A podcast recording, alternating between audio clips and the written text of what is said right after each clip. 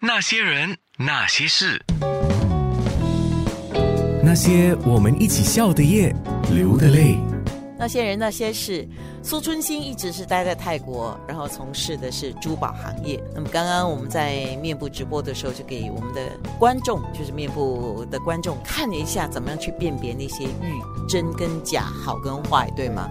是的，呃，玉跟呃好跟坏呢，其实用。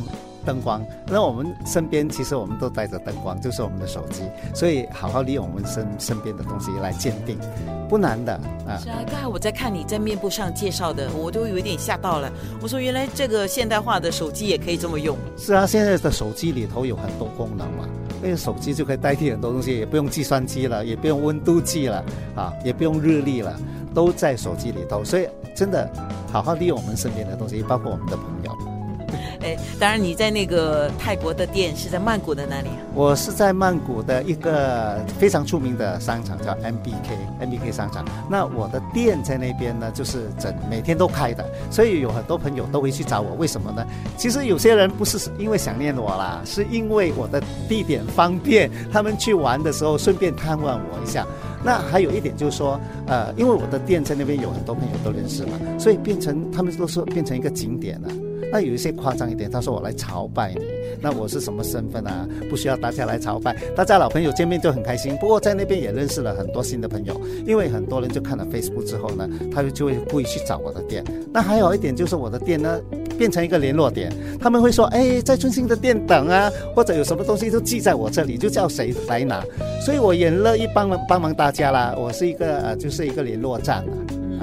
其实你刚才在讲的时候，我就马上想起了之前我们不是谈的本地的电视剧，有一个电视剧讲的就是情感联络站嘛，就咖啡屋啊。是啊，咖啡屋的插曲啊，情感联络站，对。对啊，嗯。所以你这个店变成好像是回到你当年那个电视剧，你有参与吗？对啊，那个电视我有写，第一集我我我就第一、第二集都是我写的，而且我第一、第二集都有演。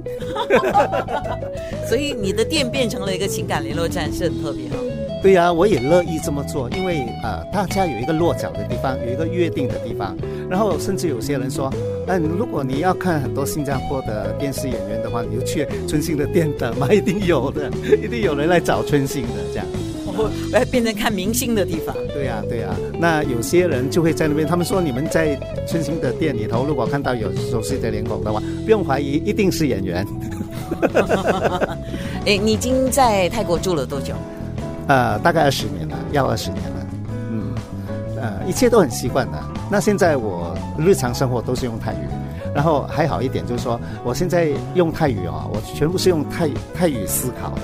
我以前刚去的时候需要把它翻译成中文，然后用中文翻译成泰文才讲出来。现在我不需要了，现在我直接可以用泰语思考。哦，这么厉害啊你！也其实也不是啦，一方面是就生活上你时常要接触嘛，你要用嘛。还有一点就是说，其实我们华人学泰文其实不会太难的，因为泰文的词法用句很接近中文。举个例子，举个例子就是说，比如说我们华人就我们华文就是心嘛，伤心、开心或者是黑心啊。泰文呢，心就是叫灾，黑心叫灾当。开心叫地灾，伤心叫邪灾，它都有一个灾，而灾就是心嘛。所以你听到一个灾的话，你就说一定是跟心情有关系的。洋人为什么学就比较难呢？因为伤心他们叫 sad，开心叫 happy，完全是不一样的，所以他们学学起来就比较比较难。而且我们中文有声调，我们有四个声调嘛，可是泰文有五个声调，所以不同的声调哈，同一个音不同声调是不同的意思。啊，我们中国人，我们华人都知道有这个声调之分，可是呃，洋人没有声调之分，所以他们往往说的不准啊。因为洋人你说呃，How are you？How are you？How are you？